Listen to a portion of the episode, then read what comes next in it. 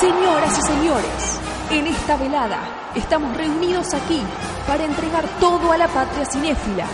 Estamos aquí para decirles que sin lugar a dudas, esto tiene que mejorar. Basta de alegorías, basta de románticos suicidas, basta de cine experimental. Nosotros somos lo que este país necesita. ¿Saben por qué? ¿Saben? Porque esto es BSO, Banda Sonora Original, temporada 8. Somos radio, Do I feel lucky? somos textos, Fill your hand, you son of a bitch! somos experiencias, No sequel for you. somos música. Dodge this. ¿A usted quién le paga? Un señor, ¿Cómo se llama? Pirulo. ¿Pirulo? ¿Pirulo qué más? No sé, todo el mundo le dice Pirulo. ¿Y usted quién es?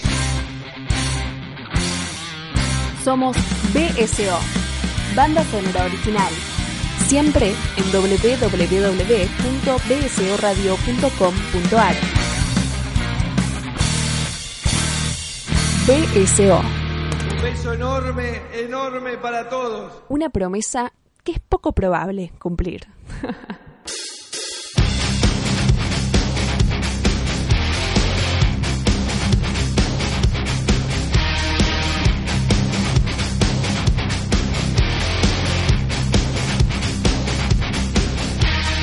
Señoras y señores, bienvenidos a una nueva entrega de Banda Sonora Original. Estamos en un nuevo capítulo de esta temporada 8 2019. Estamos llegando casi casi a las elecciones. La semana pasada tuvimos un capítulo dedicado a votar a los votos con Fabio Villalba, pero octubre, ¿qué es? Bueno, el mes del terror, señores, el mes de Halloween. Y como somos gente tradicionalista, podríamos decir, o que tenemos ciertas tradiciones, todos los años viene, aunque también en otros momentos del año, pero puntualmente en octubre, viene nuestro gran y querido amigo Mariano Morita. ¿Cómo le va? Muy bien, y gracias de nuevo por venir, por, Ya por- venir, por invitarme. Gracias por venir, sos... Ya piensa que es el programa suyo. Ya es mío, viste, ya, ya, Claro. ya lo siento como me siento como en casa. Como el señor, este, como el señor tiene su, su programa de su programa, su podcast de terror, entonces de repente dice, bueno, gracias por venir, ¿no? Gracias como e- este es mi iba, espacio. iba a decir gracias por hacerme venir y bueno, es una cosa, una cosa lleva a la otra. Lo cierto es que si viene Morita, generalmente, ¿qué pasa? Bueno, ¿qué pasa con el terror? ¿No? Hacemos el anuario o el resumen hasta de octubre a octubre, podríamos decir, con lo mejor o lo más interesante o aquello que merece ser pensado y analizado dentro de, de, de- de esos 12 meses o de este lapso de tiempo, temporada, etcétera, etcétera. Conmigo está, obviamente, para charlar Fabio Damián Villalba. ¿Cómo le va, Villalba? Muy bien, ¿qué tal? Gracias Mariano por invitarnos. Ah, no, no, un gusto para mí. Eh, te- agradecemos porque hemos venido a tu programa, Mariano. bueno, Mariano, creo que este es un año cargadito el que hemos tenido con pelis de terror. ¿Vos qué, qué pensás así, en manera global, para después meternos en Eh, pelis? No, un poco de todo. Siempre, por suerte, hay alguna, hay una, alguna una buena. La última vez creo que habíamos la, la que la película que más habíamos celebrado, creo que había sido fue el año pasado o el anterior que hablamos de la película de Krasinski, ¿cómo se llamaba? Eh, A Quiet Place. ¿A cuál- ¿El año pasado? El año pasado. Sí, el año pasado. sí. Apareció ahí y fue como, epa, mira qué bueno. ¿De dónde salió? Y, y, y en este año hubo un par de cosas así que, que estuvieron que estuvieron lindas de ver. Y cosas Este- muy esperadas que decepcionaron, tal vez, ¿no? Sí, te- ahora todo, viste, está, es todo el tiempo muy esperado, todo, todo el tiempo. Bueno, hace dos años habíamos hablado de la primera IT, ahora salió la segunda de IT. A mí me pareció un poco mejor Ujú. este que la primera, pero igual medio que me, me, me, me- embola esa cosa como de meterte un, un tráiler tres años antes de la película y, y jugar a ver a cuántas veces lo compartís antes de verla. Sí. que- Ahora es todo mucho tiempo antes, ¿viste? Comprar la entrada para un recital un año antes, te pasan el Claro. trailer un año antes, todo, todo con mucho Sí, tiempo. sí. Este, y después, bueno, mucha remake, aunque igual viste que ya, medio que ya pasó esa cosa de odiar todo lo que sea remake, porque cada tanto alguna remake te demuestra que está medio bien, entonces es como, bueno, a ver qué onda, y a veces te fumas algo insoportable y a veces está, está, está va bien la cosa, o, o son películas que logran eh, medio como hacerse cargo de una cierta historia y volver a contarla de una forma que, que vale la pena ver. Sí, total. Eh, y de hecho, vamos a empezar en este bloque con dos remakes. O sea, con, con dos películas que este año, bueno, aparecieron ahí. Con algo que inclusive podríamos pensar, sobre todo la primera, que es Child's Play, que Mm. salió este año, con una serie de películas o saga de películas que parecía ya agotada, digamos, ¿no? Tenía como siete, siete continuaciones. Siete, sí, justo nosotros habíamos hecho en, en- en la hora del miedo un especial con las vimos todas seguidas. Uh. Entonces las tengo re frescas. Ustedes me hicieron bajarlas todas. O sea, Eh, yo las, las bajé todas para verlas. Está bien, no llegué a las siete. Este, pero- pero esta igual se diferencia puntualmente de las de las otras porque es la primera en la que la voz de- del muñeco no la hace eh, Brad Dourif, que es el que hizo todas, sino que la hace Mark Hamill. Y tampoco es, es como que no sé si hay un problema ahí con derechos donde ya no no, es- no corresponde a lo que es la saga de Don Mancini original, que son más o menos las siete películas, todas suceden dentro del mismo universo. Eh, esta es como otro universo, es otro muñeco, es otra cuestión, otra cosa que nada, no tiene nada que ver y, y hasta incluso con la diferencia particular de que ya no es un muñeco que encarna a un asesino, sino que directamente es un muñeco, es un aparato, un dispositivo tecnológico medio como una especie de Alexa o de Google o de OK Google este, que, que es un, que es un muñeco que se conecta con todos los demás dispositivos de la misma corporación digamos que tiene todo O sea que el lugar mágico, podríamos decir, o el lugar esotérico. Claro, no está. corrido. No, es otro, es como, como si fuese tech horror. Es como la cosa más de más cercano a por momentos amaga con estar cerca de Black Mirror, con esta cosa de la tecnología como mala, mala, mala. La tecnología es mala, mala, mala. Acá no me parece que, que, que caiga en esa cosa solemne, esa sentencia solemne y arbitraria. Es más un cuidado con la precarización laboral por cómo ocurre el Bueno, sí, arranque. esto con Vietnam al principio. Sí. con- Sí, sí, que es, es muy como muy muy subrayado como te lo marca, pero sí, hay, hay algo como que funciona distinto el muñeco y, y, y este, incluso en una, en una saga donde es un personaje que ya se convirtió al igual que Freddy y muchos otros en esta cosa del chiste de que te dice una frase y te mata, como que la película logró bien encontrar ese, ese tipo de poder poner esos elementos, pero pero que no sea solamente porque sí, sino de repente porque el muñeco está imitando algo que se dijo antes, entonces por ahí te genera una, una risa, pero vos entendés eh, de dónde viene la cuestión. Hay como cuando mata al, al- Creo que mata a un tipo que le dice algo como quiero ver cómo sos por adentro o algo así. eh, Sí. eh, Sí, es el, el, el- No es el portero, pero es el tipo que arregla las cosas en el edificio. Sí. Que es una especie de gordo horrible. Sí, sí. Este, y es el que lo repara por primera vez, digamos. Claro. ¿no? Y repito, claro, está todo el tiempo repitiendo esas esas frases que va capturando, ¿no? Las va repitiendo y las va interpretando. Claro, es, y es como que va, va imitando lo que tiene alrededor, como va aprendiendo, como que su chip va aprendiendo de lo que tiene alrededor. Y claro, al estar puesto en una especie de realidad caótica, completamente entregada a esos eh, aparatos tecnológicos, lo que quizás va absorbiendo el muñeco es, es el lado más siniestro de, de- de- de esa cuestión. Sobre todo, por ejemplo, la parte cuando tenés a... que están viendo los pibes la película, están viendo la masacre de Texas 2 y se están como cagando de risa porque es como una película ochentosa, graciosa, de la cual se ríen. Este, Chucky interpreta eso como, como lo que ve está viendo, que, que se están cagando de risa de cómo están haciendo mierda y matando gente. Con lo cual Chucky ahí agarra, imita eso y, y sin ser como deliberadamente maligno, hay como una especie de no sé, no, sé- no sabría cómo describirlo, pero como de una, una cosa que se vuelve permeable a todo lo que tiene alrededor y, y permite que pase lo que pasa. Y en ese sentido le dieron una vuelta, está buena la película. Para mí fue... Sí, pensando que se llama Juego de Chicos, eh, me parece Sí. que está bueno el ayornamiento de, lo- de los pibes. No sé, de golpe, no es igual, pero pienso en Attack the Block, ¿no? Como esta cosa de, bueno, ¿cómo son los pibes ahora y cómo se manejan con este tipo de cosas? Sí, y es muy loco que esto no, nu- nunca lo había...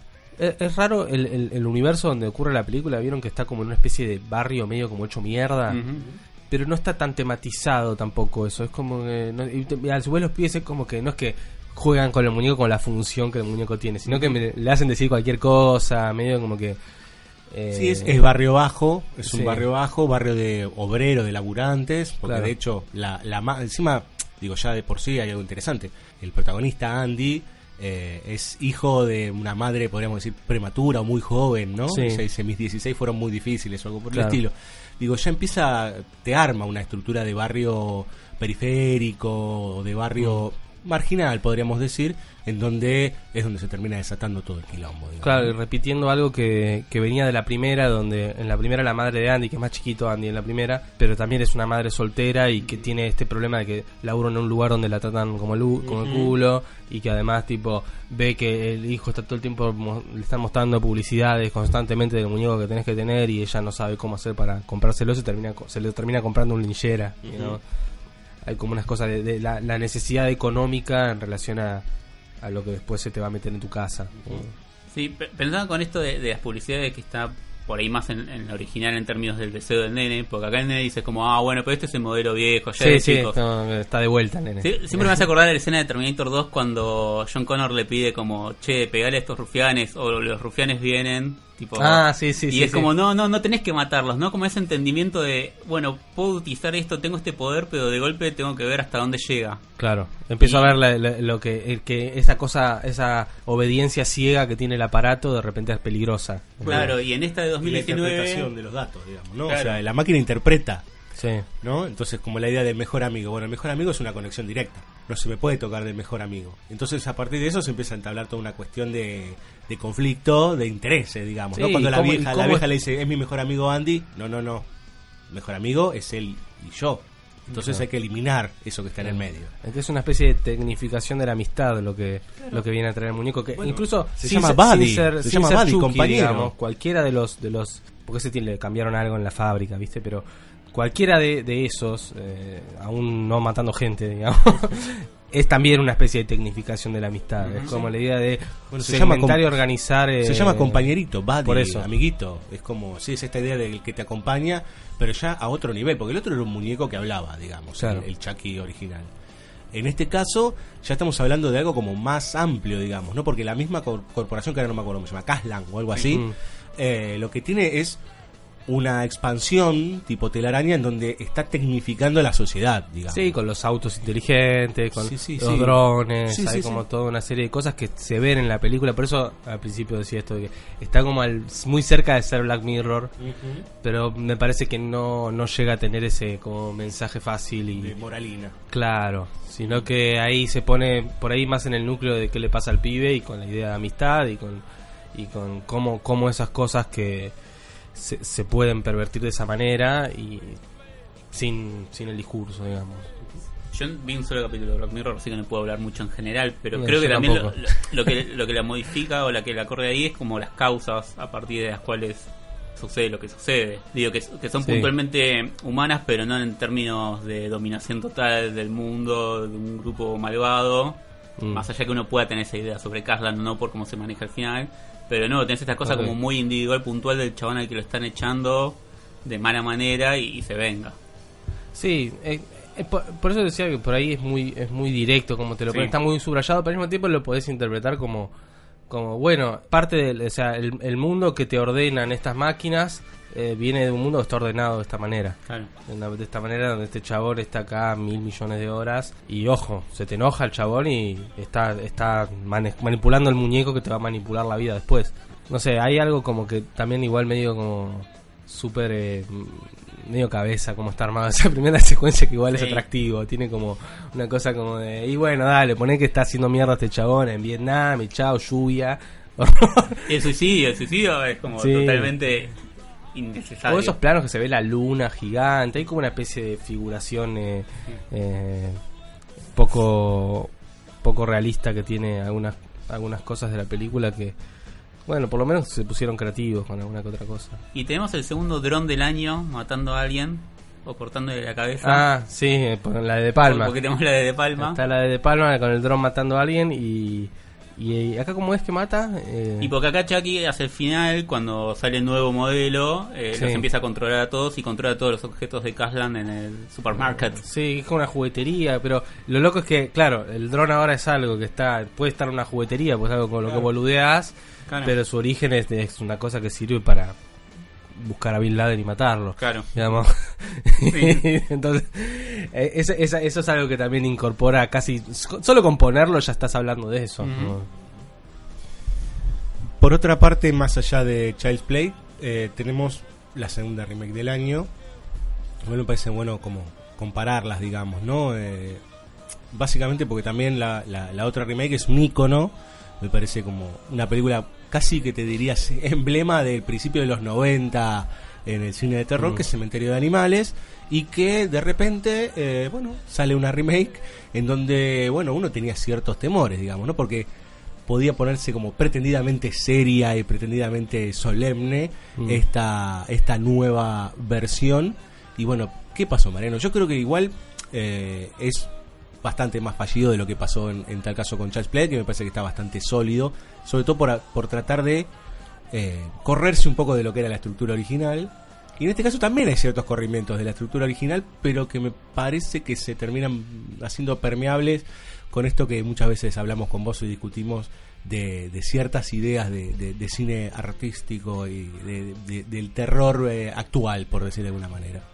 Sí, por ahí que, por, por ejemplo, con toda esta cosa de de las máscaras de animales y qué sé Sí. yo. como- sí, igual yo cuando la empecé a ver esta película me, me pasó que al principio estaba entrando, no me molestaba, el- se notaba ya desde el tráiler, te, te spoileaban un poco la idea de que, que es la nena y no el nene.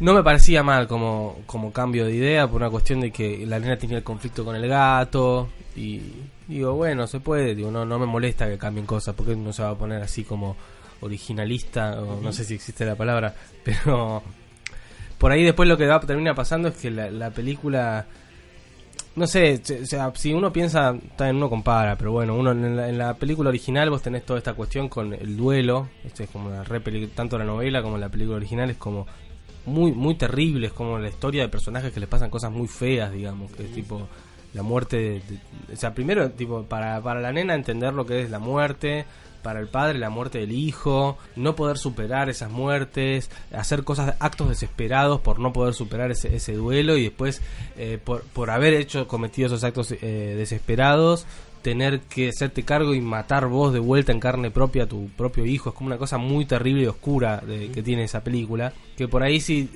nos ponemos a pensar en cómo esos temas son encarados en esta remake, me parece que, bueno, esto es algo medio spoiler, pero digo, al final pasa una cosa que para mí es, es medio imperdonable cómo está manejado, que es, eh, justamente cuando, cuando tiene que venir el momento donde el padre está medio por ahorcar a la propia hija, que es una escena terrible, pero que va de la mano con ese momento súper terrible que estaba en la primera película, que es cuando le inyectan el cuello a- al nenito y que el y justo cuando le está inyectando el nenito le pone cara de nenito normal, digamos, no le pone cara de asesino. Y le dice papi, ¿no? Lo mira, Claro. sí. Este, eh, bueno, hay como una especie de giro en la película, donde todo de repente se vuelve medio irreverente y es como esta especie de familia cool de asesinos sucios enterrados que van a buscar al nene y el nene es como que ah, van a matar al nene. Hay como una cosa medio medio boluda con eso que tiene la película y, y es como, bueno, para esto la hiciste, para esto te metiste con, con esta historia. Es que Eh, más, más que arty me pareció como más de ascética, ¿no? Como más limpia la película, como bueno, no me voy a meter tanto Mm. en, en lo tremendo o en lo sucio o en lo asqueroso que puede, Mm. puede traer todo esto de que sea una muerta. Porque aun cuando le, le pasa el peine, Sí. como no lo siento como algo desagradable. Ve- No. Veo como el como el gesto de que tendría que ser desagradable y no, no lo siento como tal. Me parece que es, es- este es muy es muy el, est- está hecha en el estilo no tan del de- como este del, del cine más arty de terror sino más como en el cine mainstream de no es de Paramount puede ser o no, no me acuerdo ahora pero es, digamos es, es es uno de los intentos medio desesperados que las, las productoras de Hollywood más eh, más caras justamente eh, hacen cuando ven que de repente películas que surgen de otros lados les les pasan el trapo eh, en, en- en hacerse de culto o en taquilla, qué sé yo. Por, por un lado tenés a Blumhouse, que está con Universal a veces haciendo películas, o solo, pero de repente pegan Get Out o este, este tipo de películas, y de repente tenés después, no sé, estas otras que son o extranjeras o, o no sé, est- o las de A24, tipo las de Ari Aster. Sí, sí, o lo, el Eh, terror francés y todas esas que aparecen de repente, ¿no? Claro, Los eh, caníbales. de repente yo. la- la- eh, las, mayors más mayors, como las, las corpos más importantes de Hollywood,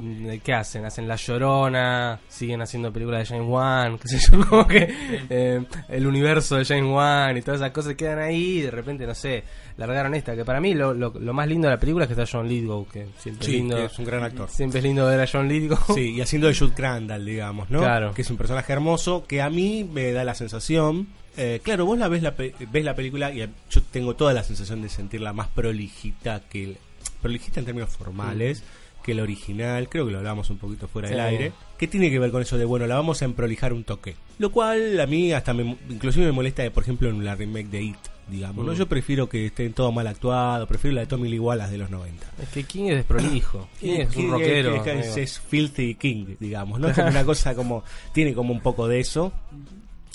Pero a mí lo que me da la sensación es que las cosas que tienen que tener peso en la película, en Cementerio de Animales, no lo terminan teniendo. Digo, Jude Crandall le cuenta, del, que acá no se lo nombra como Cementerio Micmac, digo, yo la leí dos veces la novela, o sea que es una, Mm. creo que es una de las novelas que más me gusta de Stephen King. Eh, como una cosa muy muy ligera en general, o se siente muy ligera, ¿viste? O sea, formalmente está los truenos, los rayos, lo que sé yo, no pasa nada, digamos. Pareciera todo como los momentos decisivos que van por en quinta, digamos, ¿no? Entonces, eh, le cuenta cómo enterrar el gato para que reviva y qué sé yo, le, le hace enterrar el gato y a los 15 minutos ya sabemos que el tipo, este, bueno, va a llevar a la nena y la nena se levanta y, la- o sea, y, de- y ni hablar los últimos 20, 25 minutos Sí, ahí cuando que ahí se- cuando directamente se pone como Fórmula 1 y se resuelve todo a los palos para que dure no más de una hora 40, digamos, ¿no? Claro. Entonces me parece que ahí es como de repente se pone liviano el asunto, cuando en realidad, si querés, en términos, para poner ahí como un parangón con Child's Play, que se mete con temas pesados, pero bueno, acá se están metiendo con cosas que son de congoja personal, son cosas como eh, atravesar la muerte, son Es cosas mucho más jodidas. en- Se termina conformando con armar como la nueva foto.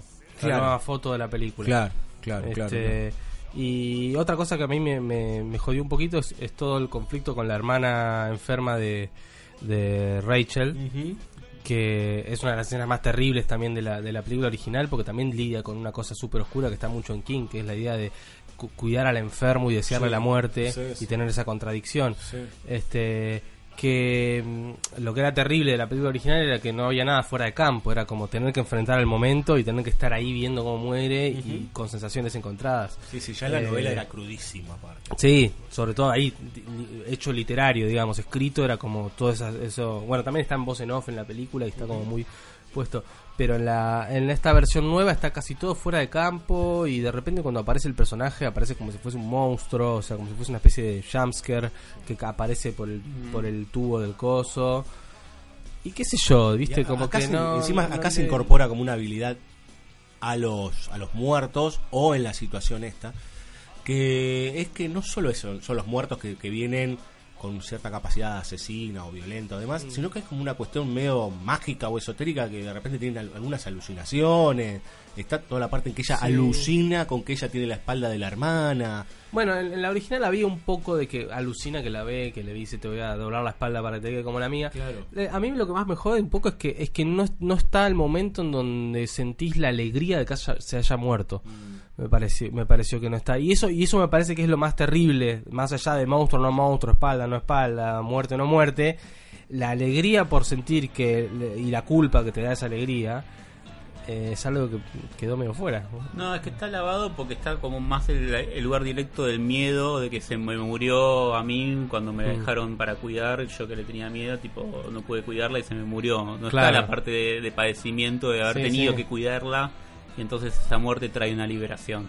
Claro, y, y que en la, y que en la original tenías esta cosa como de salir corriendo y todos me miraban, pero en realidad estaba parecía estar llorando, me estaba riendo, estaba contento, Zelda se murió, se murió. Tremenda. Este, no, acá como que no. Bueno, en ese sentido, pensando digo en las, en las dos remakes, eh, uno puede empezar a pensar, digamos, ¿no? Eh, que muchas veces puteamos esta idea de, bueno, otra remake y otra remake. Bueno, hay caminos como el de Child's Play, que es como, bueno, agarrar el concepto y Mm. elaborarlo, digamos, ¿no? Repensarlo. Sí. Y esta que es como, bueno, agarrarse de la novela, bueno, con todo lo que conlleva meterse con Stephen King, que generalmente sale una o dos películas por año con algún cuento, historia o, o algo que quedó ahí dando vueltas de Ahora él. viene el Resplandor 2. Una o dos es poco, digo. Salen como cuatro o cinco. Sí. Bueno, ahora Sí, tenemos En la hierba alta, que es un cuento de King y Joe Hill, su hijo, en Ah, Netflix, que todavía no la vi. Sí. Y sí, y Doctor Sueño. Sí, de todos modos yo vi la novela, pero no sé, no me gustó tanto. Bueno, lo cierto es que digo, también está bueno para pensar esas, esas opciones, digamos, ¿no? Bueno, también que tenés que no sé si el término es actualizarse, pero ponerte en, en- en- en el contexto que estás y, y si estás agarrando una película nuevamente, es muy difícil volver a hacer exactamente lo mismo. Pero por otro lado, por ejemplo, el cementerio de animales es en medio camino, digamos, ¿no? Porque es como una cosa ni sí ni no, digamos, es Sí, como contar la, historieta, la historieta de vuelta, pero cambiamos un par de cosas para que sea más sorpresivo, digamos, entonces en vez de, en vez de el nene, en vez de Gage, muere Ellie, eh, qué sé yo, porque para mí también es que cambia que sea Ellie porque es más verosímil y que tenga, tiene más fuerza, porque el otro era un bebé, y to- eh, son ese tipo de cosas casi llevándolo al, al racionalismo, por decir de alguna Claro. manera, eh, que después le van en contra a la película, puedo decir, pero Jude Crandall, viste, eh, es un boludo al final, porque le- el tipo dice, bueno, yo creí que iba a hacerle bien. ¿Cómo si? Pero chabón, si le, le- reviviste un perro tuyo hace un montón de años y el perro era un, Claro. zombie, tu viejo lo tuvo que cagar a tiros. Eso no se sentía en la original, digamos, ¿no? No, Había en la original un- estaba toda la cuestión con el, con el corazón, el- el- ¿cómo era? la tierra del corazón del hombre es un territorio pedregoso. Claro, bueno, pero Eh, cambiaba bastante, digamos, ¿no? Y me parece que acá peca de eh, tener la misma estructurita, pero como que las cosas no tienen el peso necesario o no tienen el, el tiempo necesario. Que yo creo que después cuando hablemos un poquito de la otra película de Stephen King que, que se estrenó este año, está eso, ¿no? Están las cosas ahí dando vueltas, pero parece que los pesos están como mal distribuidos de alguna forma, Mm. ¿no? Como que la balanza está corrida del lugar. Sí, sí. Eh, y es loco porque eh, es cuando te haces la última pregunta y decís, bueno, pero ¿y entonces para qué se hizo? Digamos, ¿no? Es que Eh, ese son esos intentos de hacer la nueva foto. La nueva foto me refiero a eso, como la el nuevo retrato de qué La- sería ahora esto. Ahora podemos hacerlo, dale, por, solo porque se puede, lo, lo hacemos. Total nos va a dar plata. Vamos a escuchar un poco de música, compañeros, ¿les parece? Este, bueno, festejamos Halloween temprano esta vez, porque bueno, en el medio tenemos otras cosas, tenemos noir, bueno. Vamos a escuchar la canción de cierre de Child's Play, en donde Mark Hamill canta, ¿eh? y canta un tema que da un poquito de miedo, que es You Are My Best Friend. Ya volvemos con más BCO y Terror 2019. You are my buddy until the end. More than a buddy, you're my best friend. I love you more than you will ever know. I will never you go.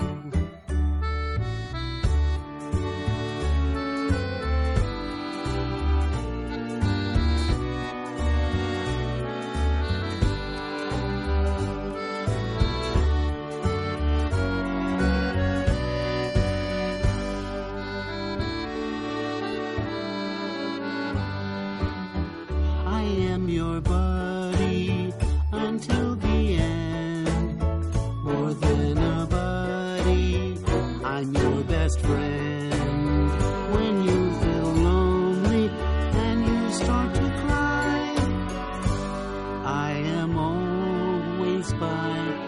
side.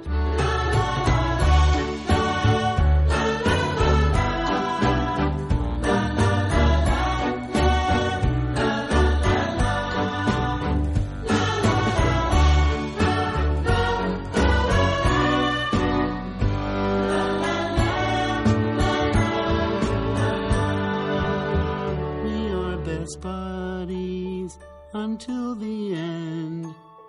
More than just buddies, we are best friends.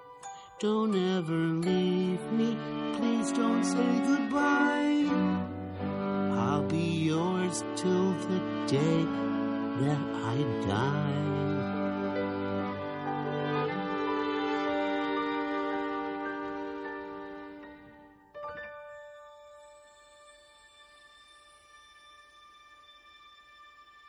BSO, temporada 8, espacio cedido por la Dirección Nacional Electoral. ¿Cansado del pasado? Vote lista 800. Sarah Connor, presidenta. Of all the would-be fathers who came and went Prometo que tomaré las armas para forjar un futuro mejor. Vote lista 800. Sarah Connor. Para que la Skynet no vuelva Hasta la vista, baby otra vez.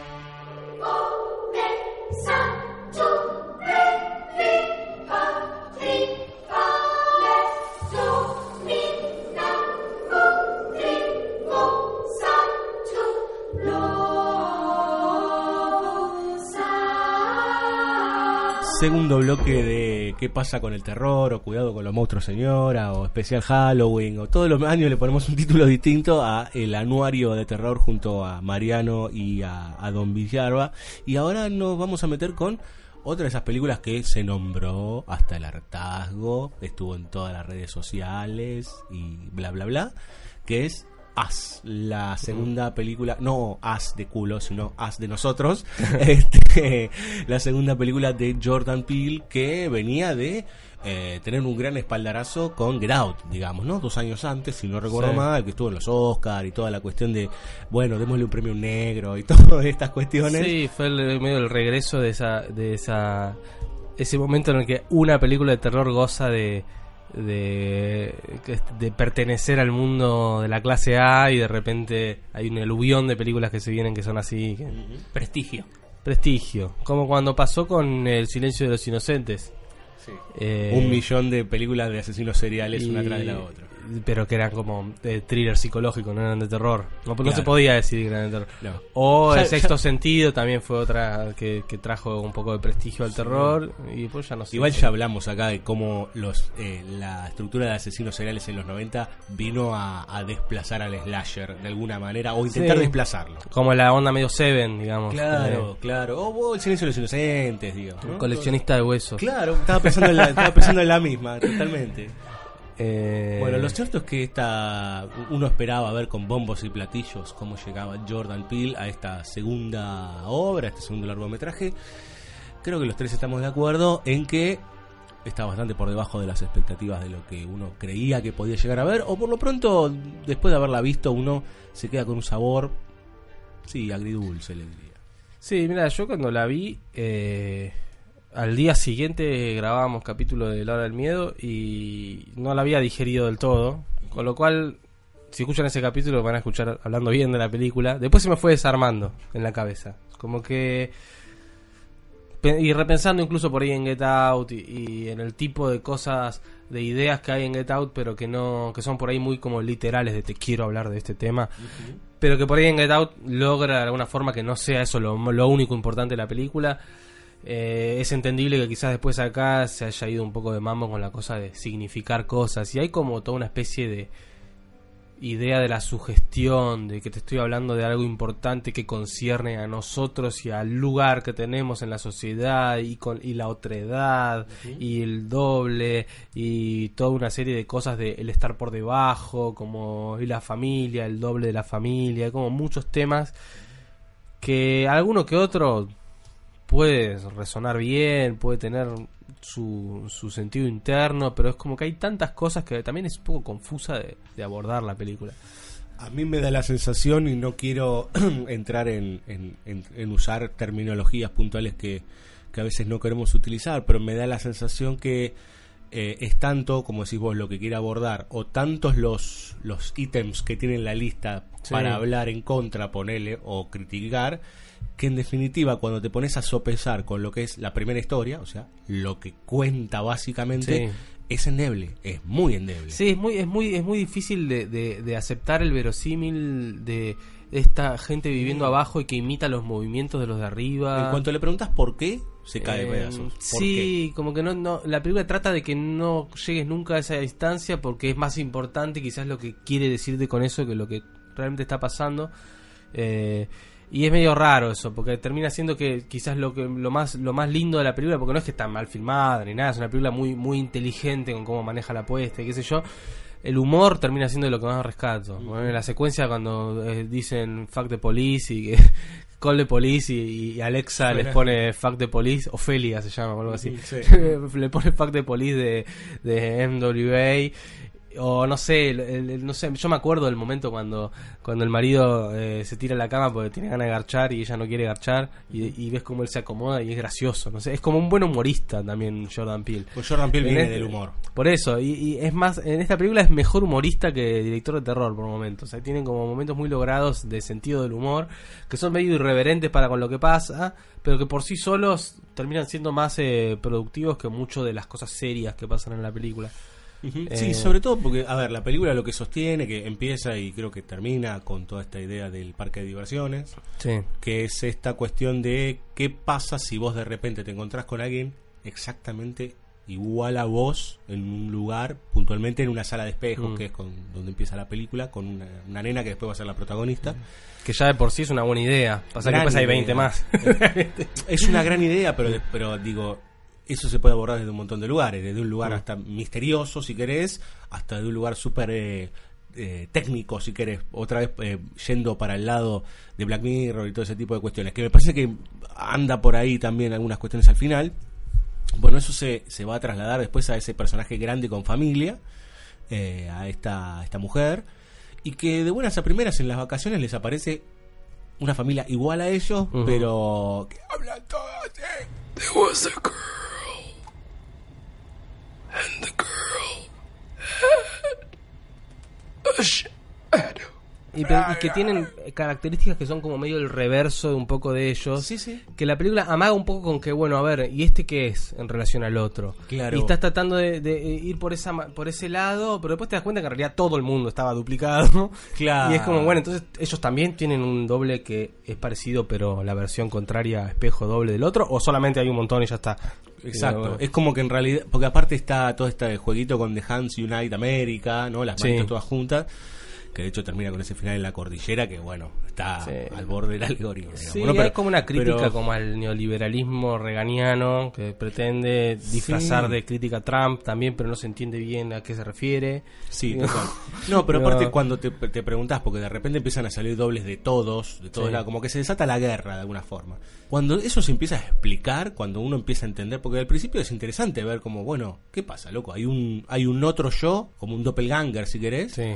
O una, un doble de toda mi familia y que me quieren liquidar, me quieren suplantar.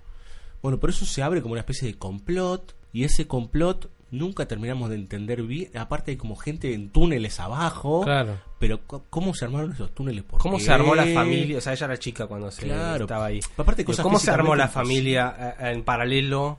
Claro. es rarísimo. Claro, totalmente. ¿Salieron de dónde, digamos? ¿Quién los creó? ¿Qué es esto, digamos, Mm. no? Entonces ahí es cuando uno realmente se da cuenta que hay una confianza más en el mensaje final, porque ahí hay otra vez hay que pensar como más que en sentido. Es el Mm. mensaje final, ¿no? Entonces las manos que unen América, digamos, Sí, ¿no? eh, me, me- me parece que trata de apuntar a una idea que no me parece que esté mal como idea, pero que es la idea esta de repentinamente surge toda una serie de, de personas dentro de tu comunidad que no sabías que estaban. Que me parece que es un poco el trauma que tienen, y se ven muchas películas para mí, el, el- el trauma de los norteamericanos más eh, asociados a los liberals de, la costa este, digamos, de, de Estados Unidos.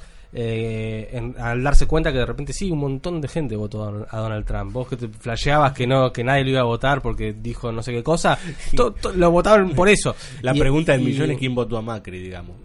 Claro, bueno, Bueno, bueno, pero digamos, está esa, Bueno. esa cosa de, bueno, y de repente tenés que hacerte cargo que hay en tu comunidad hay un montón de gente que vos no entendés la lógica de su cabeza, que, que se comportan como si fuese un otro, que en, en un cierto, en, el terror clásico, la idea del otro siempre estaba como algo, bueno, o algo que tenés interno de- del uno, o fuera de la, de la comunidad. Pero me parece que hay, eh, en diversos momentos, así como también por ahí en los 80 cuando Reagan mandó a, votar a las iglesias evangélicas para ganar, también apareció un agente y es la época muy, muy de las sectas, de Jonestown y toda esa cuestión. Acá también está esta cosa de de repente la otredad del cine de terror ya no es afuera, sino que hay una otredad en mi vecino eh, y, y creo que va acompañado con en los últimos dos años hubo mucho esta cosa de mucho Netflix de las sectas, como que las sectas eran como un tema re entretenido. Eh, eh, tipo, hay sectas con buenas bandas sonoras. Eh, eh, así como cuando puedes decirte el chiste que no me acuerdo quién hacía de la, la Vietnam es la, es la guerra que tiene el mejor, el mejor soundtrack. Este, bueno, hay, hay sectas con soundtrack ahora, digamos. Está Wild Wild Country que no la vi, por ahí es muy buena, no, no tengo idea, pero había como una toda esta cosa de yo en la comodidad de mi casa comiendo sushi y tomando helado puedo ver la locura de cómo es una secta y flashearla con wow qué diferentes que son o reírme de los terraplanistas etcétera. Digamos, hay como esta idea del, del documental sobre mirá qué loca esta gente que, que piensa re raro Eh, y ese mirá qué loca esta gente que piensa re raro es un una, para mí es como una, una dominante ahora. Y creo que es- y, y en, en As hay, hay mucho esta cosa de, de qué es esta gente re rara que aparece de repente y, y bueno, y son un montón. Y cuando salgan realmente va a ser un problema porque son un montón. Eh, que no sé, no sé si para bien o para mal, pero es como un tema que está muy medio así apareciendo. Sí, que, a ver, que lo que plantea es que son exactamente nosotros, pero eh, en su versión oscura, sombra, digamos, porque hablan un momento Sí. de la sombra y de cómo se proyecta. A mí me parece que en el momento en que se corre del lugar eh, de, de misterio, justamente, digamos, ¿no? En o en la idea de lo fantástico y, y- y lo pone desde un lugar más de complot y de que esto siempre existió, que hubo una corporación y que etcétera, y qué sé yo, porque, a ver, para que se entienda claramente, la película empieza con los conejitos, Hmm. ¿no? Ese plano que se abre, que está buenísimo, con los conejitos en jaula, que bueno, que en definitiva después los ves a los conejitos, que tiene que ver Sí. con la multiplicación, termina siendo fallido, digamos, ¿no? Porque no termina teniendo un susto. ¿Para qué lo hiciste eso? Porque se desbordó y bueno, que lo metiste en túneles, pero ¿cómo? ¿Para qué lo hizo la corporación? ¿Qué querían hacer? Claro, ponele que es un problema, el problema es la clonación, pongámosle, ¿no? A lo Cronenberg, ¿no? Cronenbergiano, esta cosa como de Sí. bueno cientificista. Bueno, está bien, pero de repente se te empezaron a multiplicar, a multiplicar, a multiplicar. ¿Y qué lo dejaste ahí? Mm. y le hiciste túneles y los dejaste ahí. Porque encima la película empieza con hay millones de túneles sin explorar en la América, no sé qué. Aparte para salir todos al mismo tiempo tuvo que haber una organización, tuvo que haber una, una idea de sobre qué hacer con eso. Que es, ra- es extraño, no, no. Prendelo fuego, qué sé yo, no sé. Sí, sí, eh, es eso básicamente. Hay, una- hay un tipo de organización que no terminas de comprender fuera de campo y que Mm. lo que sucede... Igual para mí lo que sucede en la película, por lo menos durante tres cortos de- del metraje, te, te- te vas enganchando y, y hay algo que vos querés saber y, y a partir de los pequeños detalles que tenés tratás de armar. De nuevo, para mí la parte física está buena en términos de, bueno, la persecución me obliga a apelar a herramientas que no sabía que tenía y me Mm. obliga a dejar de lado rencillas familiares porque necesito zafar, o necesitamos zafar de esta como grupo. Me parece que hay un par de Claro. cosas ahí que, Sí, eso que se arman, sí, sí. pero que después cuando te tiene que explicar o te tiene que resolver con las propias herramientas de la peli, porque estos dobles se supone que tienen como las mismas características pero deformes, no sé. Claro, La eso es lo que en un principio más o menos vemos. Porque claro, la que corre rápido, fuego. corre rápido la piba, el doble también. Claro. Pero después, tipo cuando tenés que resolver lo de la camioneta, que ahora no me acuerdo bien cómo era, pero zafar del fuego, lo que sea, que el nene camina Sí. para atrás, no entendés por qué el doble en ese momento decide imitar Claro, está sincronizado, tiene claro, cuando tiene- antes no los estaban imitando. Bueno, nada. Hay está. un momento donde lo imita en el armario, cuando prende el fósforo Sí. y qué sé yo. Pero Claro. por ahí es un juego, por ahí es, claro, porque ese sí, los otros no. Y además, o sea, realmente hay algo tipo mecánico en el ADN de los chabones que los obliga a imitar lo que pasa. Porque de repente te muestran Pero- una escena, están en el parque de diversiones y abajo están moviéndose Eso, como locos abajo. eso, claro. Hay una mecánica acá, no entonces, entiendo. claro, es como que eh, todo el tiempo están haciendo lo mismo, pero si están haciendo lo mismo, ¿cómo pueden hacer lo que están haciendo ahora? Es, Sí. es, es realmente extraño, digamos. Aparte esperamos no sé cuántos años para hacer esta especie de revolución o algo así. Y a todo esto después tenés otra vuelta de tuerca al final final, Sí. que es que la mujer que vos creíste que era la víctima en realidad no era la víctima, sino Mm. que la que había visto a su doble quedó adentro y el doble salió para Sí. afuera. Que eso está bueno, pero no sé cuán, no ¿Por sé para qué. ¿Para qué? Es como Bruce Willis que estaba muerto, Lupita Nyong'o era el doble. Ese es el lugar. Es que no, no- no tiene mucho. Es como el golpe de efecto, digamos, ¿no? Es el Sí. efecto. O sea, o por ahí está la explicación y por ahí, en el en la cantidad de datos atiborrados, ¿viste? Como de cantidad de elementos que se te acaban de presentar, vos decís, pero. Y entonces, si ella que estuvo peleando del lado de la claridad, por decirlo, del lado de la superficie, ahora es la otra, y entonces la otra que se estaba vengando y se convirtió en. No entiendo nada. Ahora me, me causa gracia pues como que los tres estamos medio como que somos, quedamos como los boludos que no entendieron nada en realidad. Pero, re- Pero, eh, pero, pero no, bueno, pero no, no creo que digo, boludos, pero no- sí nos que- obliga a ponernos medio ve- verosimilistas cuando en realidad tampoco es, es lo más lo que más nos gusta hacer, digamos. que no es, claro, no es el tema. El momento es cuando vos decís lo, lo, lo mínimo indispensable, digamos, de, de, de la estructura de la película. Hay un momento en que se derrumba, Mm. digamos, ¿no? Se derrumba en, en, en entender las motivaciones mínimas de los personajes y, y por qué está sucediendo esto. Sí, yo igual creo que no me molesta tanto no saber cómo se armó eso, sino no entender por qué en algunos momentos los imitan y en otros momentos no. Eso es lo que me Eso mata. es algo que es, es- es tre- tremendo. Porque digo, no me muestres que los imitan entonces. Claro. No me pongas el plano donde ves que arriba y abajo pasa lo mismo y voy a estar un poco más tranquilo. Claro, bueno, pero me parece que eso también se replica en, bueno, pero escúchame, no sé, te hiciste un experimento con dobles y bueno, y lo dejaste ahí. No, bueno, ¿cómo lo dejaste ahí? Digo, es como, es una cosa rara, digo... No, decir, uh, vos querés todo masticado también. Claro, ah, vos decís que es, es, son- que es como el misterio de la No, fe, no, digamos, no re hay que obvio, confiar. re. Claro, claro. No, pero también uno lo, lo, lo piensa entendiendo que, por ejemplo, As fue muy celebrada y que, eh, eh, perdón, sí, As también, pero eh, Get Out fue muy celebrada y esta yo he escuchado gente celebrándola como una de las películas del año. Eh, y me cuesta Mm. seriamente, digamos, ¿no? Más allá de un montón de cosas, por ejemplo, inclusive escenas que son muy interesantes, qué sé yo. Eh, todo el momento que se mira con la otra en el, en el parque de diversiones está, está muy bien, Sí. digamos, hay una cosa muy, muy terrorífica ahí, que, que es muy interesante, pero inclusive las escenas de humor, digamos, ¿no? Te das cuenta que es un tipo que maneja, digamos, Sí, la sí. Pero me parece que lo que tiene es que, bueno, que no puso primera, segunda, después tercera, después cuarta, puso primera, después quinta. Mm, ¿Se entiende? Entonces por ahí, ahí... entre las cosas que se le, se le presentaron cuando hizo Get Out, que incluso después de esta- ver esta película me gusta más que antes, por ahí eligió, por ahí, se fue por el camino de, de lo, de lo menos interesante que tenía Get Out, me parece. Eh, y donde te obliga a estar constantemente buscando de qué, de qué tema te está hablando, en lugar de simplemente entrar a la película y por lo que te pasa en la película por ahí entras en algún tema, pero sin que te lo esté declarando. Como- porque Out tenía eso, tenía que era una película de zombificación súper terrible. Y bueno, podías hab- hablar del- de los negros y de, y de la esclavitud. Y si querés, puedes hablar de esas cosas. La película, por momentos, te lo subraya, te lo dice. Pero a fin de cuentas, la película es sólida, digamos. La película que te vino a contar es la película que te vino a contar.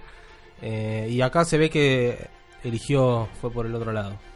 Sí, como que predominaron los, otra vez, ¿no? Los tópicos, la listita de los temas que quería. Yo quiero Sí. una película sobre, no sé, el racismo, Sí. sobre las diferencias con los de los márgenes, con, no sé. La gran película de, la, de los 2019 sobre la otredad en el pan- nuevo panorama político y racial de Norteamérica. Con Trump de presidente, digamos, ¿no? Eh, ¿Tenemos algo más que comentar de As o vamos a escuchar un poco de música? No, estamos bien. NWA, vamos a escuchar Fact the Police. Perfecto, la mejor parte. Right about now, NWA quarters in full effect. Judge Dre residing. In the case of NWA versus the police department, prosecuting attorneys are MC Cube, and Easy motherfucking E. Order, order, order. Ice Cube, take the motherfucking stand. Do you swear to tell the truth, the whole truth, and nothing but the truth, so help your black ass? You goddamn right. Won't you tell everybody what the fuck you gotta say? Fuck the police coming straight from the underground. A young nigga got it bad cause I'm brown. And not the other color, so police think they have the authority to kill a minority. Fuck that shit cause I ain't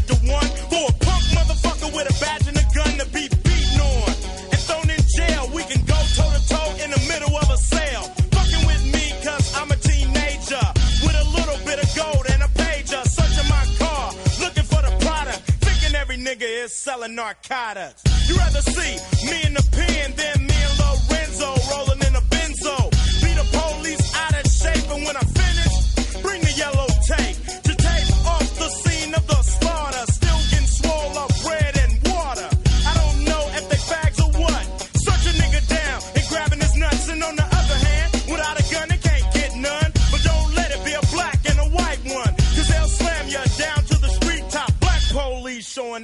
white cop.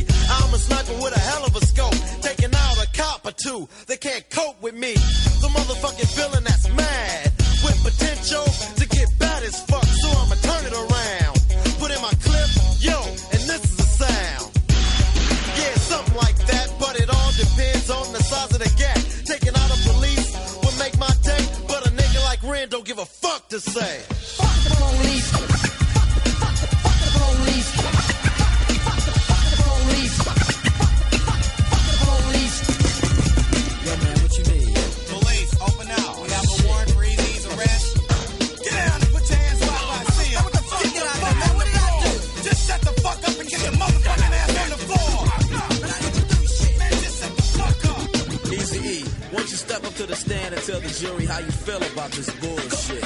I'm tired of the motherfucking jacking. Sweating my gang while I'm chilling in the shack and shining the light in my face and for what? Maybe it's because I kick so much, but I kick ass. Or maybe because I blast on a stupid ass nigga when I'm playing with the trigger of an Uzi or an AK. Cause the police always got something stupid to say.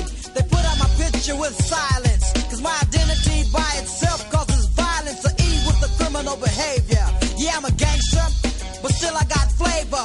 Without a gun and a badge, what do you got? A sucker in a uniform waiting to get shot by me or another nigga. And with a gat, it don't matter if he's smaller or bigger.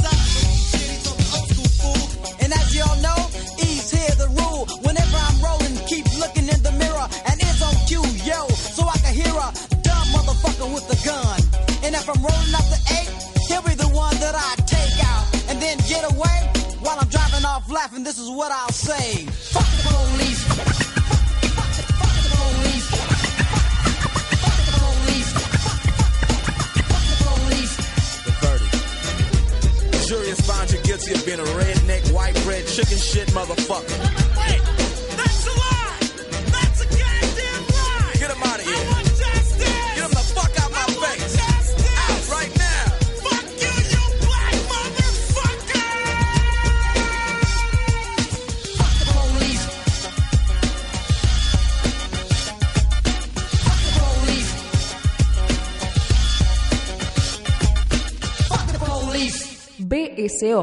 Temporada 8, espacio cedido por la Dirección Nacional Electoral.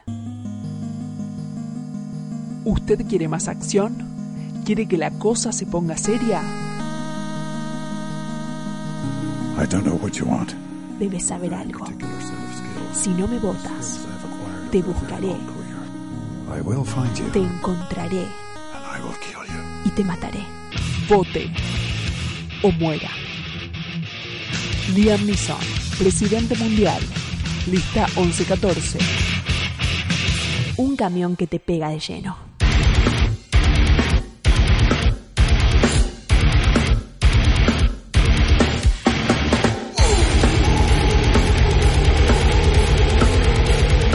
Hasta luego, cocodrilo. O, o bienvenido, cocodrilo. No sabemos. eh, eh, por lo menos en este tercer bloque nos vamos a meter con una película que tal vez pasó como muy rapidito acá en la Argentina, pero que Mariano nos señaló rápidamente y nos dijo, che, miren esta. eh, yo no soy muy amante de Alexandre Aja, o Aya, o como se pronuncie, pero lo cierto es que Crawl fue una buena sorpresa para el 2019, Mariano. Sí, a mí fue un peliculón.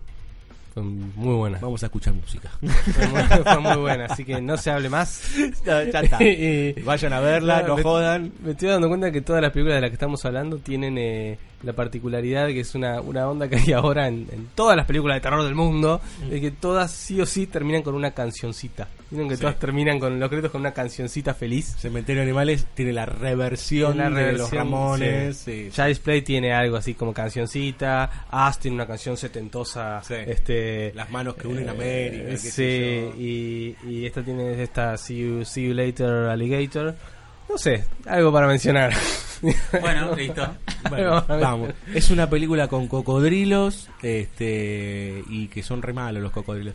No, eh, me parece que es una película breve, súper contundente Sí. y que yo creo que si querés para hacer eh, ¿cómo, ¿cómo se llamaba la peli que el año el año pasado hablábamos de mm, ¿La del tiburón? No. no, no, no, no. Cuando hablábamos de esta, esta película que no se podía hablar, eh, lo, lo mencionaste. A antes. Quiet Place. A Quiet Place, Sí. que es muy sencillo, muy contundente y no se va para ningún lado. Y, y, y empezás a encontrar est- cuestiones simbólicas muy potentes desde lo filial, lo familiar y demás, Claro. desprendiéndose de una aventura central pura y dura que va de cabo a rabo, digamos. ¿no? Me Claro. parece que Carol va por ese lado. Sí, ¿no? es muy de género duro. digamos. Sí, súper contundente, digamos. Sí, hasta incluso de encierro, pues tenés, bueno, la, la idea central sería esta, esta, eh, esta chica que es como una especie de nadadora profesional o que intenta ser profesional y que se ve obligada a ir a buscar al padre que puede, haber, puede estar en peligro en la casa de su infancia, donde esa familia medio se corrompió por diversos motivos.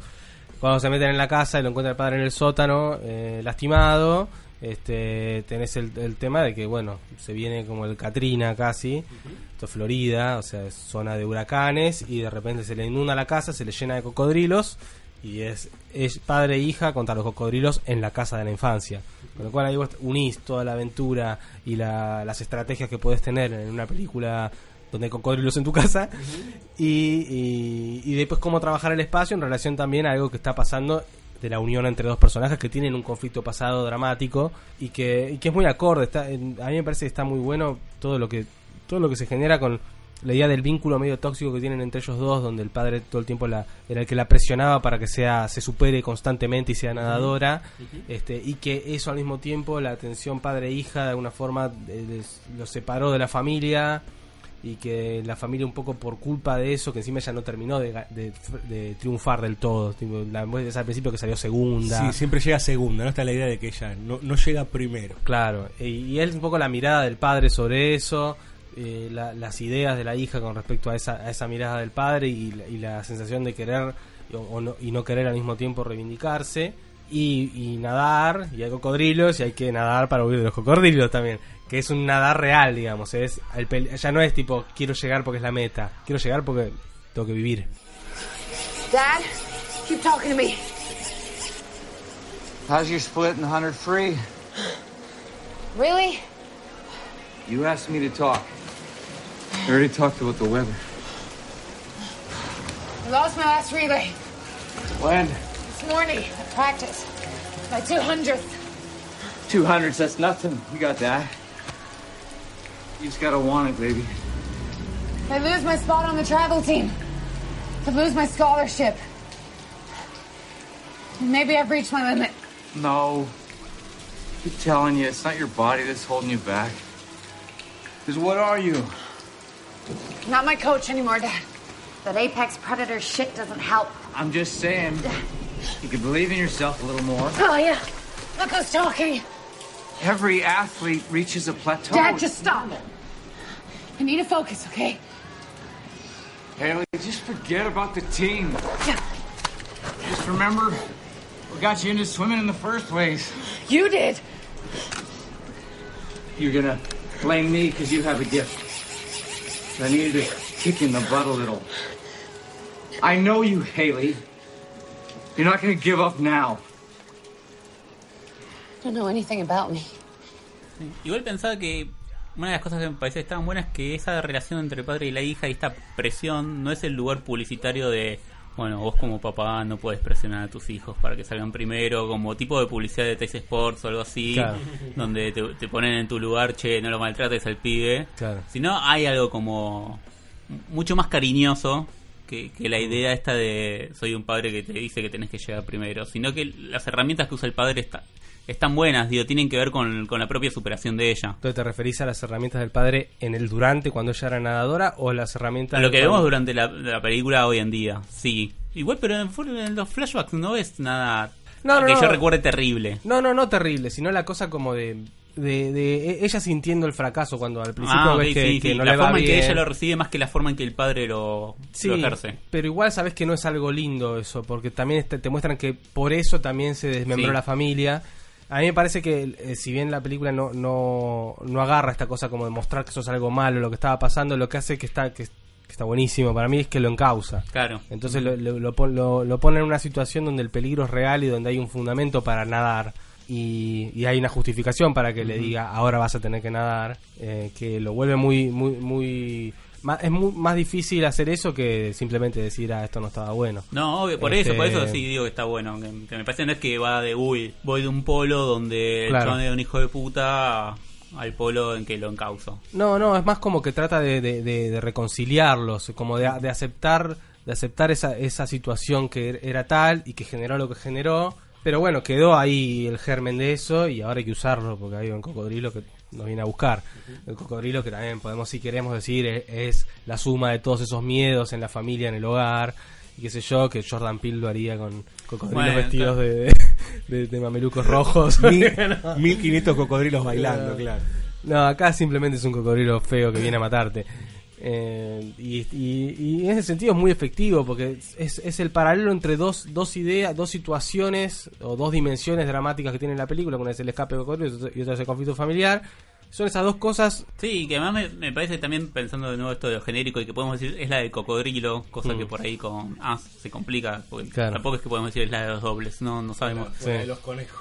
Pero además de la del cocodrilo me parece que a mí que este año vi todas las Sharknado, entonces vengo Ah, con, con esas imágenes grabadas en el cerebro. Sí. Hay una cosa como que eh, podría ser una película de Sci-Fi Channel o Channel o como Sí, se sí. pronuncie, pero de golpe es una de las que está bien hechas, ¿no? Como, mira, utilizo la misma lógica, ¿no? Como estos fondos cejillosos que por ahí no se sostienen tanto, estos Claro, cocodrilos la tormenta medio la tormenta que me trae cocodrilos, pero de golpe no, lo que me importa básicamente está en, en estos dos personajes. Sí, y esta idea de no, no salir de la casa, como que cuando logran salir de la casa de repente la tormenta los obliga a meterse Sí. adentro. La casa es re importante y la geografía de la casa, que se vaya llenando de, de abajo para arriba. la- hay, un, hay un plano muy, eh, muy chiquito, muy cortito, que es cuando se ve que ellos entran a la casa y ves que la, la casa es la típica casa de la infancia, en la cual tenés por en el marco de la puerta los niños que se miden para ver cómo van creciendo y están los nombres. Y hay un momento en el cual, eh, una vez cuando ya salieron del sótano y la tormenta está re heavy y todo lo que, todo lo que está pasando, hay un plano de detalle donde se ve que el, el nivel del agua es justo el nivel el, el de donde está su nombre. Que es como una pelotudez, es una marcación que por suerte no está tan marcada, pero es un lindo detalle que podés eh, te, te dispara como la cosa de asociar eh, que el agua está en la medida de ella y como que todo esto se trata de ella como una asociación es como una Sí, pequeña- inclusive después está el momento, bueno, la película empieza con una carrera de ella que pierde y después hay un momento que el padre le dice, vos podés hacerlo, que ella tiene que pegar un pique que se le vienen dos este cocodrilos Mm. por norte y sur Sí, este, sí. y se tiene que mandar al a, a encontrar el, el bote, digamos, no tiene que nadar más, digo. O no cuando sa- no gira para agarrar la bengala eso- Claro. todos esos momentos como medio de como de desafíos eh, Exactamente, como los desafíos que ya eh, no, no tienen que ver con lo que decías vos, Mariano, con, con la competencia, sino con que te lleva la vida. Para mí el, el final de esta película es, es el tiene el mejor, el mejor plano del año. O sea, me Cuando llega el helicóptero, Que es cuando cuando llega el helicóptero vos, vos ves desde el punto de vista del padre, aparte el padre eh, perdió un brazo. Él siempre usaba el, el brazo derecho para sacarla a ella del agua, como hacerla, como levantarla, era como que el equipo, ¿viste? Te levanto. El, el cocodrilo le morfa el brazo derecho, entonces le queda el otro brazo. Entonces cuando después ella tiene que hacer el pique final, que están en el techo, él la levanta con el brazo que le queda, o sea, él pierde un brazo. Hay como hay una parte que se co- se viene a cobrar el, el monstruo, pero él la saca, la saca con el otro brazo, el brazo que le queda y después lo único que termina pasando después de que ella logró escapar del cocodrilo, qué sé yo, viene el helicóptero y ella tiene que le- eh, sacar la bengala para que venga el cocodrilo, pero cuando levanta la bengala está como haciendo el gesto de triunfo, como casi como de gané. Y hay como un pequeño momento muy emocionante porque lo tenés al tipo que está todo mojado por la lluvia que está mirando y, y ves desde su punto de vista como ves la luz del helicóptero, la hija que está levantando el brazo como triunfando y de un momento se da vuelta y le sonríe, orgullosa, y él obviamente también orgulloso y, es- y- y ahí está la síntesis perfecta de la película, digamos. Porque si ponele, si vos vieses la escena constantemente ella esforzándose, el padre obligándola a nadar o ir a practicar un montón y que de repente sale primera, pero por todo ese esfuerzo, un poco de angustia quizás te da, es como que, ah, la minita que siempre sale primera porque está represionada. Mm. Pero acá es como, es ella saliendo primera y vos decís, eh, está re bien que salgas primera, es la mejor. Claro, Eh, sí, totalmente. Y eh, también cabe destacar, eh, hay una escena en donde ella se en, en la búsqueda, porque están en ese sótano que van y que vienen y que se meten por una, una cañería por otra, en donde ella se mete por un tubo maestro y deriva directamente en la madriguera Ah, sí. de los cocodrilos, ¿no?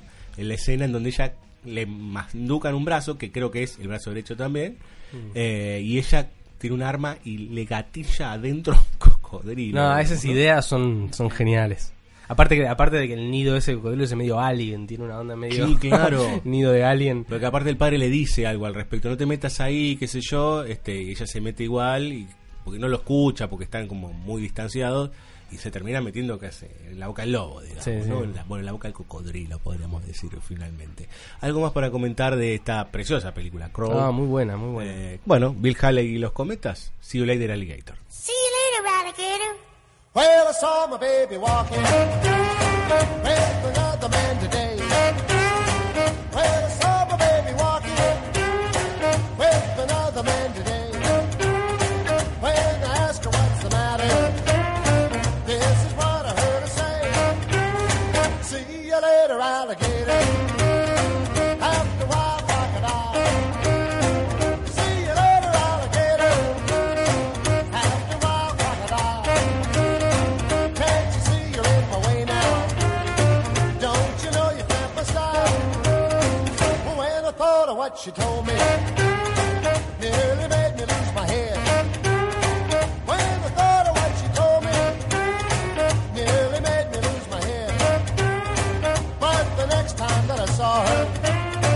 reminded her what she said. See you later, alligator.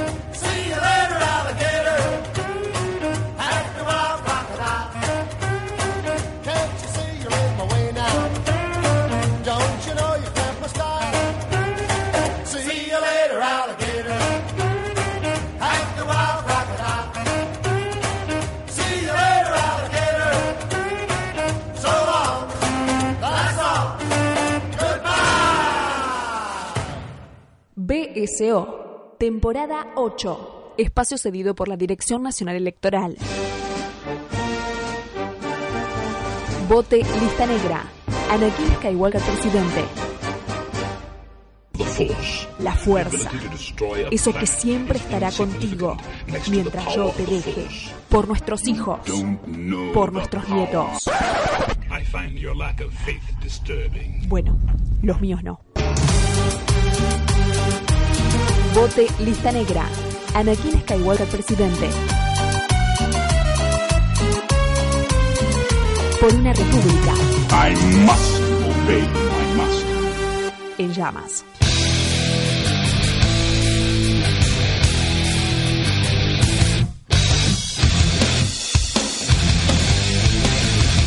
Último bloque de nuestro anuario de terror, así todo serio, todo oscuro, todo sombrío. Y llega el momento que venimos también utilizando, que es, o trabajando, que es eh, el mix de Mariano, digamos, ¿no? La selección, la preselección de Mariano de lo más destacado para bien y para mal en términos de terror que no está entre lo digamos eh, en el podio digamos ya que estábamos hablando de carreras en esos podios importantes para debatir seriamente digamos no qué, pasa la bolsa, Villalba? la bolsa Hay que hacer los premios Morita. Claro, Para como los premios más los premios los premios Mastro Piro, los premios los premios Mastro Morita. Eh, bueno, siempre Mariano hace un, un- como una especie de catálogo en donde él nos trae básicamente lo que se vio, además de las más destacadas durante el año, y inclusive algunas que son eh, muy esperadas, ¿no? Que, Sí, en realidad tan, tan marginal no, no... Hay mucho mainstream en, en- quizás en esta en la bolsa en la, estás. en la bolsa de ahora. Qué mainstream que estás, Mariano. Este- ¿Dónde quedó ese muchacho que nos hablaba de los No, planos hay de todo, hay de todo, hay de todo, hay de todo. Yo estoy viendo de lejos la lista y no veo La Monja. La monja el año pasado. ¿Fue el año pasado? Sí, ¿no? fue el año y- pasado. Y este año no salió nada de... Sí, El Conjuro 3. ¿Qué salió este De hecho, año? eh, de... Anabel. Anabel 3. Ah, pero no la vi. no Ah, ahí está. No, yo quería no. algo de James Wan. Hay cosas que ya no. No, no, que eh, James Wan no es, no hay forma que sea amigo de Mariano Morita. Eh, perdón. No, pero la monja en la- estuvo en la bolsa del año pasado, me Ah, parece. Sí, bien. sí, sí. que sí, yo dije que era de micro, que era una película de micro. era totalmente de micro. Como el expreso polar, básicamente. Son esa película Sí, de micro no. Tu turismo, turismo mal. la tenés de fondo casi, ¿no? Porque sí, no- la no- podés ver con- solo leyendo los subtítulos, querés. Claro. Este, Bueno, Mariano, pero igual hay un par de pesos pesados, podremos decir, en esta lista de lo Sí. que fue lo destacado, pero no del podio en este 2019. es, eh, si quieren, voy diciendo títulos y pequeñas cositas. Y vamos haciendo, eh, uh, oh. Bueno, arrancamos con Rob Zombie. Uh. Arrancamos con Rob Zombie y Three from Hell del año 2019, que, que en realidad se estrenó hace muy poco en Estados Unidos, pero ya salió para bajar una versión unrated o algo así. Eh, que vendría a ser la, la tercera parte de, de la, la saga de La Casa de los Mil Cuerpos y. Devil's Rejects. Esto sería que es como la última, la última instancia. Yo creo que para mí la única película, gran película que hizo el chabón fue Devil's Rejects y acá es como que intenta agarrar a los mismos personajes, hacer el- contar la misma el mismo despliegue de historia parecido, pero me parece que se pierde algo medio fundamental que es que al entregarle por completo la película a estos personajes y a las peripecias que aventuras del horror que, que intentan ahí desplegar medio Charles Mansonianamente que está tan de moda ahora eh, se olvida de que por ahí lo interesante de la saga anterior era el problema del punto de vista, era eh, sentirte identificado con alguien que está haciendo cosas terribles y jugar con eso y de que después le estén haciendo cosas horribles a, a esa persona y sentir que lo querés. Y, y, y toda esa cosa como que acá no está tanto, medio que le entrega la película al grupito este de personajes mucha mucha nostalgia, muchos setentas, mucho Bueno, clase B, trash. Bastante típico en Rob Zombie, digamos. ¿no? Muy- Su estética sobre muy todo. de la estética de Rob Zombie, muy clavada. O sea, a los que les gusta la estética de Rob Zombie, les puede gustar mucho la película. Yo me quedé como que me faltaba, me faltaba un poco de densidad de lo que estaba pasando. Este, pero bueno, es mirable, ¿viste? Está Dani Trejo en una parte, ese tipo de cosas Sim- que pasan, ¿viste? claro. Mucha gente transpirada y sucia con calor horrible. sí. Payasos con la pintura corrida, Sí, que bueno, Sid ¿no? Haig se murió hace poquito, es su última película, creo. Aparece cinco minutos en la película, pues ya se nota que está hecho mierda en la película. Eh, el que viene a ocupar su lugar es otro personaje que aparece, que es un actor, ahora me olvidé el nombre, pero es frecuente de, de Rob Zombie. eh, que hace otro personaje que es como un primo de ellos, un medio hermano, un- no me acuerdo, alguien. Pero bueno, eh, eso, medio medio decepcionante, pero al mismo tiempo lo- se puede se puede mirar, qué sé yo. Siga, Un siga. mugriento. It, capítulo 2. Oh. Andy, Andy Muschietti, el argentino bailarín. Sí. Mejor que el anterior. Mejor, a mí, Sí. a, mí, a mí me pareció mejor. Me pareció mejor porque la primera tiene esta cosa como de nostalgia, niños que no niños que no, le- no le crees lo maduro que son, ¿viste? La, la strangerfixiación Eh, del el mundo. sinquinismo del mundo eh, donde yo no les creo esos pibitos perdón pero es como que no le creo así como en Stranger Things en la temporada 3 están hablando de que de que ah, la cosa de Carpenter es mejor que la original mentira no viste la cosa niño de 11 tipo eh, viste T no viste The Thing bueno, esa, esa cosa falsa de que no existen esos niños, es- solamente están sujetos a, a lo que me gustaría que sean desde ahora que soy grande, eh, me parece que le hace bien que como son adultos ahora, y se comportan como pendejos, le creo mucho más a eso, entonces me parece un poco más gracioso. Y, y tiene algo que está bueno, que es que son más graciosos los adultos que los que de lo graciosos que podían ser los adultos en la película original. Y me parece que es algo que inventa esta película, que me parece que está bien, centrándose mucho en el personaje de, de Bill Hader, que es eh, Richie. Que está bien, para mí lo- todo el, el conflicto que tiene este personaje, porque es toda una cosa que se, se- se sospecha o se revela que, que es gay y que no sabe cómo manejar eso. Mm. Me parece que es una línea que tiene la película que está bien. Más allá de que la película sea medio un desorden de escenas que empiezan y terminan con que el payaso después te come.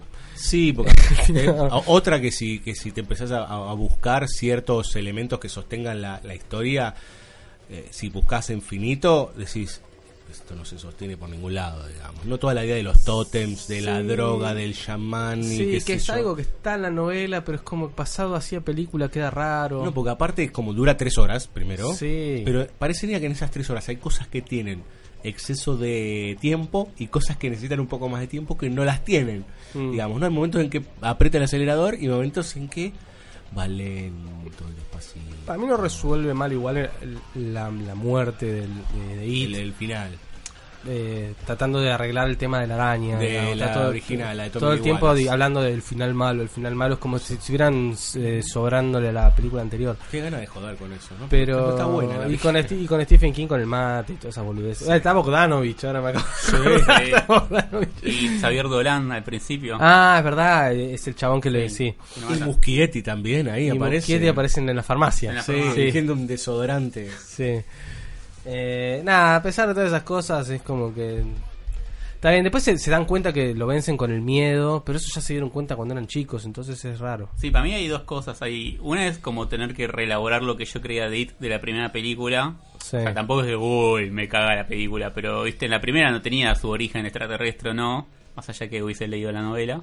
Y ahora en la segunda es como, ah, bueno, tengo que recalcular un poco lo que yo pensaba que era It, pero Claro. bueno, está bien. Eh, bueno, siguiente, Mariano. Siguiente, Midsommar. Uh, Ari Aster, 2019. El señor que dirigió en su momento Hereditary. ¿no? Hereditary, sí. Este, Acá le dimos con un caño Hereditary. Sí, sí, esta me gustó un poquito más. Yo pensé que iba a ser un infierno del orto, pero. pero, pero no, me, me pareció, me pareció que zafa un poquito más, ¿viste? No sé. eh, une un poco mejor la, la trama de personajes con el horror de lo que pasa. Tiene esta cosa como de el culto, los cultos, hablemos de cultos. Me, me- me- me vuelve loco ver la gente que piensa que está re flasheada y piensa cosas re raras y que tienen una lógica totalmente distinta. Un poco lo que decíamos cuando hablábamos de As. No me parece tan terrible, me parece que es un chabón que le gusta mucho la angustia. Me Mm. encanta la angustia. Entra en el, el Eh, código de lo eh. que siempre nosotros delatamos como el, el- el terror arty de los últimos años. Sí, pero ya como que no, no tampoco me da ganas de, de- de encajarla tanto así porque si no es como que se me... hay- me di cuenta que también tiene bastantes matices más y que a veces de repente hay ideas que pueden estar buenas pero que terminan tapadas por una onda medio arty. Bueno, en, en, Eh, en Hereditary había ideas interesantes. Para mí empezaba muy bien esa película. Pero en Hereditary, por ejemplo, estaba esta idea de eh, Tony Collette llorando mucho. Vi- Viste cuando ve, la- cuando ve que muere la hija, que hay como una secuencia larguísima de que está como. ¡Ah, no! Como llorando mucho. Bueno, hay una secuencia igual en esta película con otro personaje, con otra situación. Y está mucho la idea de la angustia reprimida, como esta cosa de querer gritar y no poder y, y la asfixia. Es como que le, le gusta mucho eso al chabón, le gusta mucho la angustia. Y yo no sé si me quiero angustiar, si pa- o para, ¿para qué me vas a angustiar? Quiero ver para qué me angustias. Y hay algo medio raro y medio gracioso y extraño y que medio border también en la película esta que me hace pensar que no es un momento que es muy poco fino. que, que- que es, eh, hay algo que pasa con ese tipo de gritos. Es como que agarra la idea del, del grito desconsolado y lo convierte en idea en un momento y es algo medio gracioso con eso. Que después no sé si llega como algo muy interesante. Pero se puede ver, qué sé yo, es medio larga también, dura como dos horas y media y es muy seria. ¿Por qué pensás que está esta manía últimamente? Y también con películas de terror, eh, de extender, no sé, dos horas, cuarenta, tres horas de una Ahora todo tiene que ser re largo y no entiendo por qué. Porque inclusive hasta atenta con esto este problema que venimos hablando hace tanto tiempo, que es eh, la, la atención del público hacia la obra, digamos, ¿no? Viste que se deriva más hacia las series Mm. el público. Y por ahí es para separarse. Es que Y para pero- mí tiene la idea de, de diferenciar de que para que vayas al cine tiene que ser un evento. Y ese Sí. evento me tiene que llevar un tiempo, si no lo Sí, podría ver en mi casa. Sí, Esta bueno, idea de- está- es para ver en el cine, que está bien igual. O sea, Está, sí, está bárbaro, pero digo, Este- pero la exten- poner la extensión de ese lugar, yo lo veo desde el otro lado, digamos, ¿no? Bueno, estás, en- estás poniéndote en contra tuyo, digamos, ¿se entiende? Eh, es como, como no cre- creer que no es suficiente con que por ahí en 80 minutos y con... Ponele dos horas como mucho. Yo. Claro, si 80 minutos me dura el último de Game of Thrones, tipo, si voy Claro. al cine me tiene que durar más o tiene que haber otra cosa. Sí, es como esta cosa, tiene que haber algo imponentemente nuevo que me cautive de principio a fin y que, y que me produzca un efecto casi de corporal en mi virginal percepción no spoileada de la película. Hoy, hoy te tienes unos neologismos que Claro. no te quería. Pero bueno. Bueno, Ari Aster, ¿qué vamos a hacer? Ma. ¿Vieron Ma? ¿Qué hace más? Ma, Ma es una de esta onda medio Blumhouse mezclado con Universal, que es rarísima. Es una película de unos adolescentes que aparece esta actriz Olivia Spencer, que es como una especie de señora copada que les compra alcohol y los deja estar en su sótano para que puedan hacer fiestas y de repente se vuelve re loca y posesiva y es medio graciosa y divertida.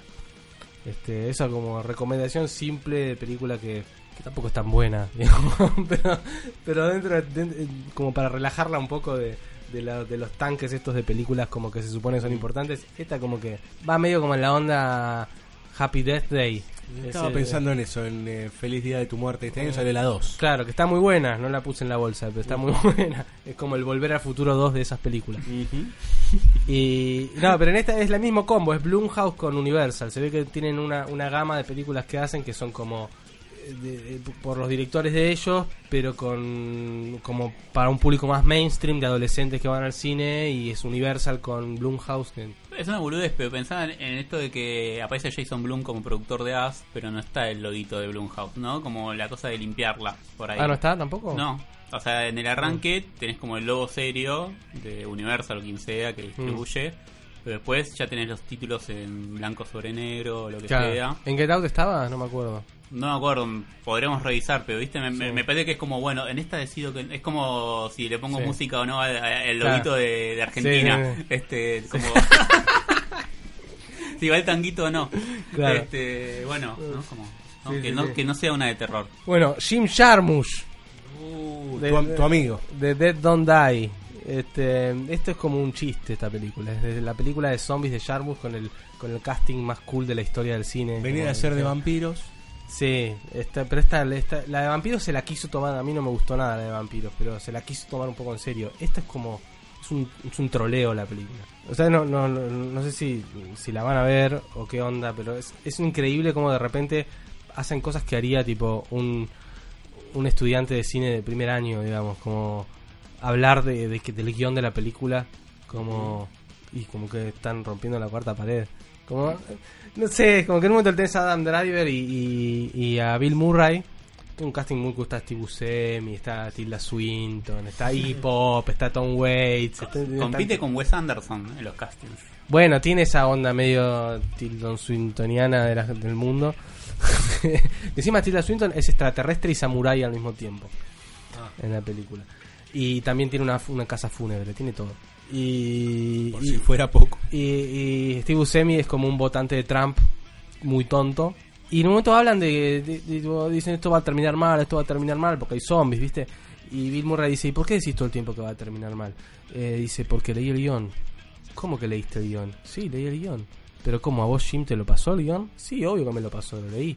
Y a mí solo me pasó partes. Bueno, a mí me lo pasó todo. Uy, este Jim, tantos años de amistad. ¿Qué? ¿Por qué, te- qué hacen eso en la película? ¿Qué hace eso en la película? Explícame, ¿por qué? ¿Qué importa? Y después sigue la película y no sé, están ahí, dicen cosas ahí parados los personajes. Vos decís que es una, es una película de zombies, lo voy a poner en este lugar, hipster. Sí, pero se burlan de los hipsters también. Y hay una tumba de Samuel Fuller. Hay una tumba de Samuel Fuller en una parte. Ah, qué violencia. Este- Yo, leí, yo leí un Twitter de Mariano Morita que decía, Jarmusch, sos un boludo. Más o menos. Este, es que ¿Es las, así? las ¿Es citas, así de las citas de Stranger Things a otras películas son mejores que las que hace Jarmusch a Samuel Fuller o a quien sea. Pero parece que es a propósito, porque no, es, no, sa- no sabía que era tan tonto el chabón. sea, para mí es a propósito, no pueden... Por eso digo que es medio troll la película. Como que dijo... Aparte, el chabón siempre es como... el- es el rey de los hipsters, siempre llegó antes a todo. este Y acá es como que elige hacer una película que es el género en el cual ya todo el mundo fue a hacer algo ahí. Ya lo hicieron comedia, ya lo hicieron de terror, ya lo hicieron... Ya hicieron todas las variantes de los zombies. Ya llegaste tarde, chabón. O sea, hacer lo mismo que hicieron todos de una forma como súper superficial a propósito. No sé, me- medio raro. Siga. Y la, bueno, y la última que, te- que tengo anotada es una que por- sé que vos, Diego, la viste, que es Lords of Chaos. Sí, señor. eh, de Jonas Ackerlund, que es 2018, pero la pudimos ver Sí. recién este año. Sí, Jonas Ackerlund, un director, viene del videoclip eh, y que tiene películas como esta, que está muy interesante, y después películas que son como casi... Es el director de Spoon, que hace, hace muchos años, este cine símil, eh, ¿cómo se llama? Eh, Aronofsky, digamos. Claro. Pero de repente le salen este tipo de películas como Lord of Chaos, en que se mete en la historia de Mayhem y Bursum, que son bandas de black metal noruego. Y está más que interesante, digamos. Tiene sus momentos complejos. Sí, tiene una- Eh, una estructura medio Scorsese, ¿no? Medio como, es como la Goodfellas del black metal para mí. Ponele. Oh.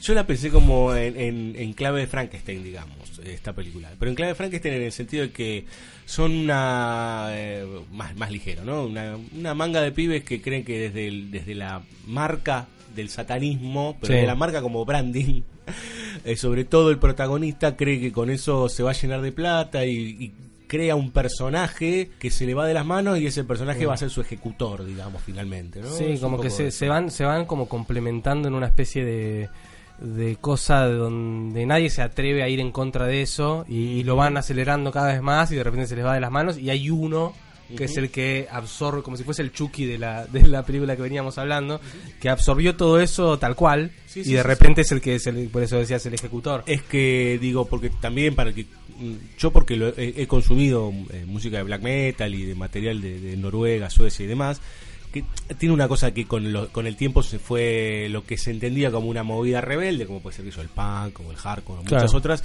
pero esto desde un lugar como mucho más tétrico y satánico, se terminó convirtiendo en una cosa que es básicamente circense, en donde la música siempre suena igual, que de hecho hay documentales que están buenísimos, de Until the Late Gas, por ejemplo, Sí. que está buenísimo porque te das cuenta que inclusive los fundadores del black metal terminaron haciendo cualquier otra cosa, muchos de ellos, o, o los más, los que creían más en la causa se terminaron desprendiendo y que se terminó convirtiendo en un producto. Pero lo que me parece que está muy piola es esto de cómo, el- bueno, lo irresponsable, digamos, ¿no? O sea, te estás metiendo con algo que es pesado, pesado, Sí. como, bueno, matemos gente para, para, a ver, para darle una lección a esta sociedad pacata de derecha. Sí, se empiezan a, a- a- a Y- coquetear con el mal. eh, Sí, claro, y eso se desborda a un nivel tal en donde, bueno, claramente de adentro de tus filas no te diste cuenta que tenés un psicópata, Sí. ¿no? Que es un asesino y un asesino violento y muy sacado que, bueno, que termina como termina, digamos, ¿no? Claro, Que y está y vivo. está, y- y Está todo el tema con Dead, con el que se suicida. y la mí- famosa a- foto de una claro, tapa de un a- A mí disco. lo que más me gusta de la película es toda la, la parte del vínculo del, del de, ¿cómo se llamaba el protagonista? Eh, Euronymous. Euronymous con, con Dead, que es que está la- esta cuestión de que es el amigo, pero como ellos tienen este mandato como de que de tratarse mal y ser sacados, como que no pueden encontrar ese lugar de amistad y de repente todo parte de no haber podido aceptado que por ahí estuviste triste cuando se murió tu amigo. Claro. Y, y toda una especie de carga que después se explota de una Está forma. muy bien eso. Está Pero toda la bien. cosa de. eh, Eso me pareció que era como la parte humana de la película que, que me justificaba todo lo demás, además también. Como sentir. Bueno, al final también era la historia de un chabón que tenía que hacerse cargo, que estaba triste porque murió el amigo y sos humano, te puede pasar. Sí, cuando se cuando se hace cargo ya es tarde, digamos también. Sí. Me parece interesante eso porque cuando llegaste y te corriste de toda esa movida, cuando te diste cuenta que lo que hiciste estaba mal, eh, aparece el monstruo, que es Bart Wilkernes, un personaje de carne y hueso que todavía está preso y que tenía un canal de YouTube en donde decía barbaridades al borde de lo estuve- nazi. Estuve viendo un poco. Al borde del nazismo todo el tiempo, como eugenesia, ese tipo de cosas. Igual es muy buen músico el chabón. Es, un Eh, eh, es que, bueno, en la película está esa idea. Claro, yo estuve escuchando. Era mucho mejor que de- todos. Claro, estuve escuchando discos de Bursum. Siguió componiendo dentro de la cárcel. una Sí, y hay unos muy buenos. No, no, es que eh, verdaderamente se dan cuenta que es un, muy buen músico. Eh, lo interesante, me parece, y como pensándolo como película de terror, justamente tiene que ver con eso, de cómo despertás de repente algo que puede... ahí el problema es Euronymous, que él mira a todos medio de arriba, como bueno, ves los pendejos, y él se da cuenta que esto es como, bueno, con esto vamos a entrar para minitas rock and roll y qué sé yo, y no te diste cuenta que abriste una puerta, digamos, Claro. en donde la monstruosidad va a aflorar. Y esa monstruosidad eh, está de la mano de la homofobia, como el tipo que termina Mm. matando, eh, uno de ellos termina matando a un tipo en el parque, y el otro que se vuelve completamente loco, Mm. este que es este Bart Wilkerner, que efectivamente eh, es una monstruosidad, digamos, es un animal sanguinario. Y eso me parece como muy muy piola de la película. Tiene unos momentos que- en donde los mira como boludos. Eso es verdad, la película. Sobre Pero todo eso- cuando toma la leche chocolatada y todo eso es Sí, una por eso me, lo- me lo asoció un poco a, a, a Goodfellas, como esa onda como de medio como tragicómicos por Claro, momentos. pero le patina un poco, Este, digamos. No, y, no y- es el y ten- Scorsese. y teniéndolo a él, en, en- bueno, obvio, teniéndolo a él en, prim- en primer eh, en punto de vista él Ujú. y la voz en off contando cómo se fue armando toda la cosa, no sé, tiene esa cosa scorsesiana, medio Ujú. lobo de Wall Street. Sí, y Eh, juega con el gore, ¿no? La película juega mucho con, Y el, también. con, el, con el gore. Bueno, pero por ahí eh, este año anduvo dando vuelta antes que nos vayamos Suspiria. Ah, Suspiria. Sí, pero sabes que la, re- la reolvidé porque fue, un, fue una, fue una mancha en este año. Había un programa que se llamaba Algo para recordar. Eh, Yo creo que esa película es algo para olvidar. Y era un embole, era, era muy, era como tratar de agregarle a, bueno, a Luca Guadagnino, que es el que hizo eh, la película, la del meme de la poronga, ¿cómo Call se llama? Me By Call Your Me- Name. Call Me By Your Name.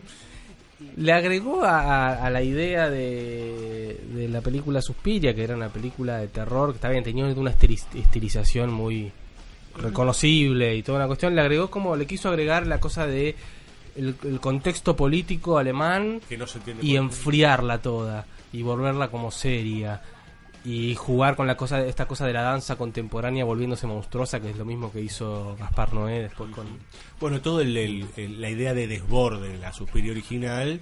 Mm. Acá está como todo contenido desde la simetría, te podría decir, ¿no? Todos los, cuadra- todos los cuadritos y los encuadres, Sí, todos perfectitos. y, y muy simulando un cierto cine como de los 70 de, de, de Alemania Pero también como impregnado Eh, con esta cosa medio de cómo se filma ahora cierto terror también, ¿no? Como medio Mm. desaturadito, Claro. como todo perfectito. y también la onda la onda la onda secta y Tilda Swinton haciendo 25 papeles Claro, quitándole el trabajo a Hasta muchos a, muchos buenos actores Totalmente. Vamos a escuchar un poco de música ahora Sí, ya sí. enojadísimos con, eh, con Luca Guadagnino. Eh, vamos a escuchar entonces, porque si vamos a protestar, protestemos en serio, a Mayhem con Pure Fucking Ah, Armageddon.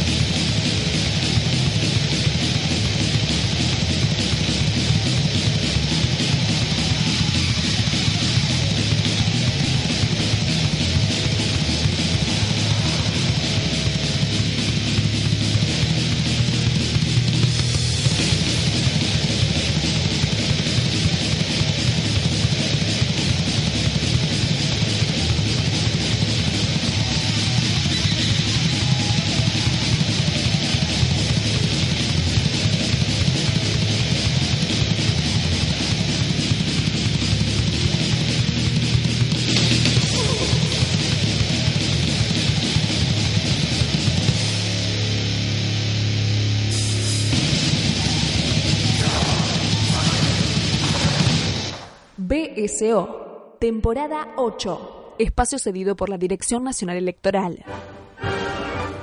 Decisión y templanza para que tu día sea tu día. You could ask yourself a question. Solo te diré a ti que me votes. Well, do you, punk? Lista 88. Clint Eastwood, senador por Santa Cruz.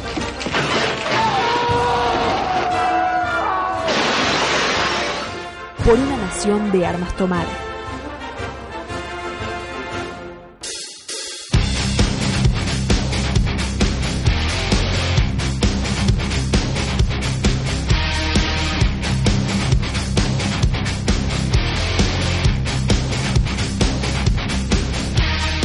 Señoras y señores, nos retiramos, se termina un nuevo ¿Qué pasa con el terror? Ahora versión 2019. Villalba, no, nos vamos temblando de miedo porque ya en unos días son las elecciones, no sabemos qué. Uh, qué miedo. Igual yo tengo que admitir que me sentí muy cómodo eh, en esta invitación que nos hizo Mariano. Así que... Gracias Mariano por dejarnos estar en tu Gracias- programa. gracias por venir. Igual me- le mandamos un saludo a, a Julia y a Ezequiel de la hora del miedo, este, porque parece que ahora Mariano hizo su propio programa y nos entrevista a nosotros, ¿no? Como le hacemos preguntas No, a Mariano. ahora el próximo capítulo de La Hora del Miedo me voy a hacer el invitado yo. Ah, ya, que- Lo trajimos a Mariano. Mariano nos usa para que le preguntemos para que pueda seguir pensando. claro, eso, eso- esa es buena. Bueno, Tom Morita, como siempre, un orgullo y un placer Nada, tenerlo. gracias por este- invitarme. Gracias, gracias por invitarte. Este, te agradecemos como siempre. Mariano, eh, cuando venís en los especiales, cuando venís en los especiales terror y en los especiales autores, o cuando venís. Así que nada. Gracias Con- totales. Con Aunque- ganas de, de volver. Volveremos, volveremos, dice. Volveremos. De regreso Va- vamos a volver para ser mejores. Eh. Bueno, lo hemos tomado con, por lo menos con mucho humor este este capítulo, así que bueno, esperamos que bueno, que la semana que viene las cosas sigan como siempre o mejor. No, que no sigan. No. bueno, por lo menos para BCO que siga saliendo. Nosotros, Eh. no que no sigan como siempre. Em, le agradecemos a toda la otra parte de BCO, a la tropa que, está escuchándonos o que sigue trabajando con nosotros en otros programas, a la gente de A Sala Llena, a la gente de Monte Hermoso, a Dani Jorquera, nuestra locutora, y a Andrés Cirulo, nuestro webmaster. A todos ustedes que nos siguen, este, tuvimos unos problemitas con Spotify y ahora ya lo estamos solucionando porque nos odian, porque el Por tu mainstream nos culpa. Cirulo, es tu culpa. No, no es mi culpa, la culpa es del sistema. El sistema. Es el, el, el problema es el sistema, Villalba. Eh, bueno, Villalba, gracias a vos, eh, como siempre. Por favor. Nada, es él. Hizo el gesto nomás así, a lo lejos. Nos vamos con un poco de musiquita. ¿Qué, qué, por qué me cortás, Mariano? No, no, no, no, corté, Ah, corté, porque me hizo el gesto Me como hizo diciendo- señales para que diga algo. Estaba, no, no, no, no, no, no pasó nada. Están complotando contra mí. ¿Qué- ¿Se quieren quedar ustedes con el BCO? Yo me voy. Ni en che. pedo, quédate vos. Dios mío. Nos vamos con King Diamond. El tema se llama Halloween. ¿Cómo se va a llamar? A mí me gusta Neil Diamond. Bueno, a mí no. Chao.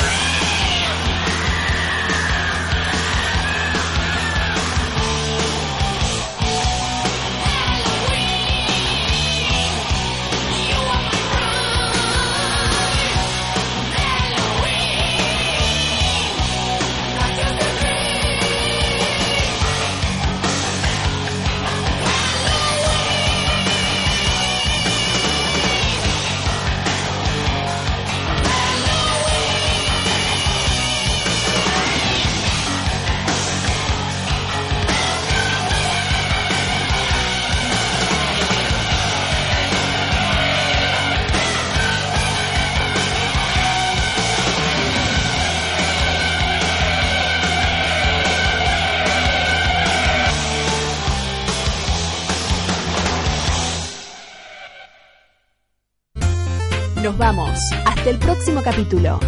No prometemos nada especial ni nada sustancial. Con suerte, otro rato de pocas certezas. Seguinos en www.bsoradio.com.ar y también en Facebook, Twitter, Evox, Spotify y Mixcloud. BSO, temporada 8.